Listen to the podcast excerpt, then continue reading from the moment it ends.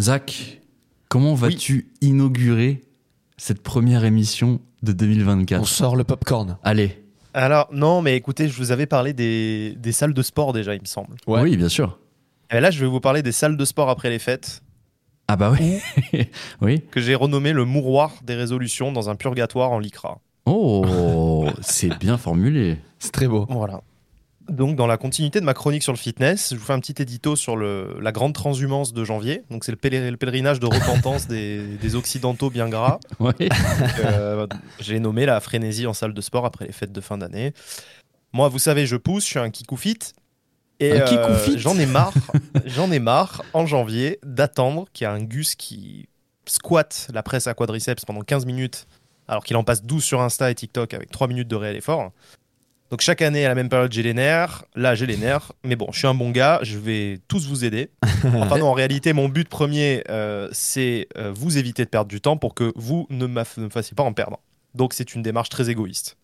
Euh, je vais répondre à trois questions. La première, puis-je maigrir et être hyper taillé et sec en juillet en m'y mettant maintenant?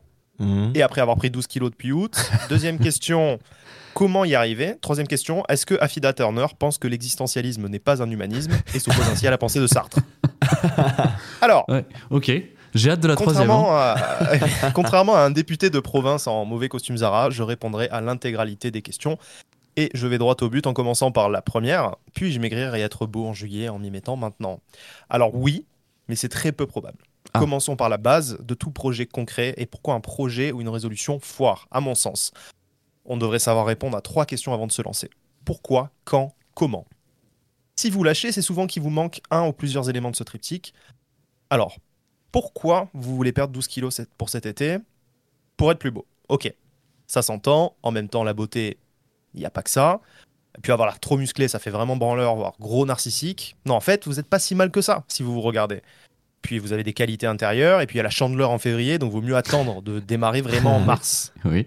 Ok, vous venez d'écouter un raisonnement euh, typique d'un pourquoi pas solide qui fait abandonner une résolution. En gros, le pourquoi, c'est le sens que vous prêtez aux choses.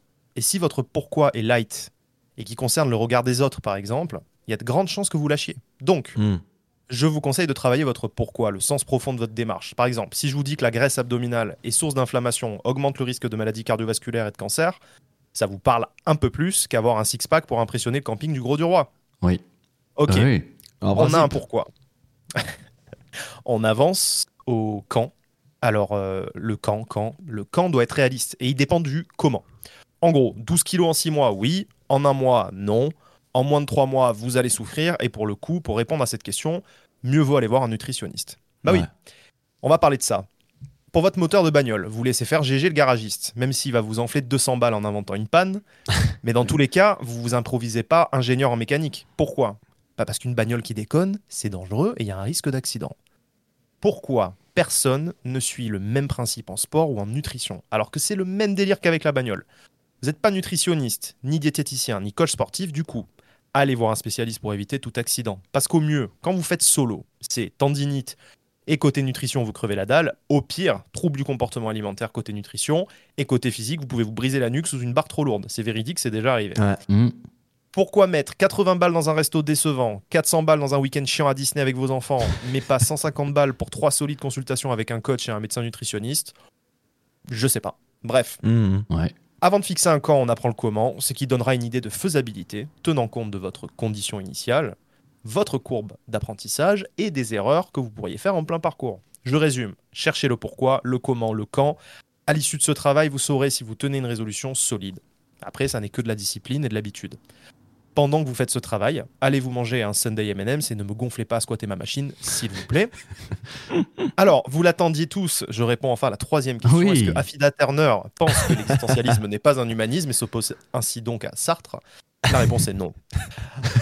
Allez, euh, donc euh, je- sur ce, je vous salue et je vous souhaite un bon Sunday à tous. Oh, merci. Merci beaucoup, Zach. Merci beaucoup. Merci Zach, c'était très très très éclairant. Après, je, bon, je vais pas, je vais pas non plus euh, parler trop longtemps, euh, mais clairement, quand tu compares euh, le, le corps à justement à l'auto et le garagiste, etc. Après, y a des personnes qui connaissent très bien leur corps et comment il fonctionne surtout, tu vois. Ouais. Peut-être qu'ils se disent que voilà, moi je peux m'autogérer, je sais que si je fais ci, euh, ça va réagir comme ça, etc. Tu vois. Mais après, voilà. Oui, on- mais c'est on- l'utilisation des machines là qui, qui l'évoquait, non, quand même? Non, les Ah deux, non, les c'est- deux. Le... Ah, je crois que c'était volet l'alimentation, mais. euh, Bah, sur le volet nutrition, euh, bah, un coach sportif, c'est un autre débat, mais après, sur le volet ne serait-ce que nutritionnel, Ouais. euh, moi, par exemple, tu le sais, tu me connais, j'ai maintenant j'ai j'ai des très bonnes connaissances, etc. Mais je les Oui, ai, tu, tu connais je les ai parfait. euh, ouais. Après des années, etc.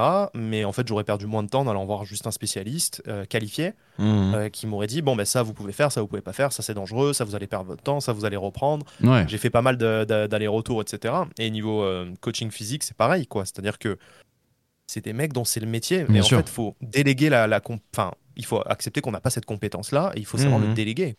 Et c'est mon point de vue. Après, c'est Tu as raison, tu as raison. subjectif hein, Tu as raison. chronique. Donc voilà. Se rendre chez des professionnels. Donc, euh, oui. Ah, c'est vrai. Très bon conseil, très bon conseil. Merci en tout cas, Zach, pour cette chronique. Merci, Merci, Zach. beaucoup. Je Merci beaucoup. Très beau début d'année. hein, On de espère. On croise les doigts. On espère que cette chronique va plaire à Mathilde. Mathilde, Ouais, elle nous rendra le verdict la semaine C'est prochaine. quoi, je l'avais en tête pendant que je rédigeais. Je me disais, putain, j'espère qu'elle va la kiffer, ça là. Allez, Mathilde, on attend ton retour sur la chronique de Zach. Notre, notre rédactrice en chef. Notre rédactrice en chef, exactement.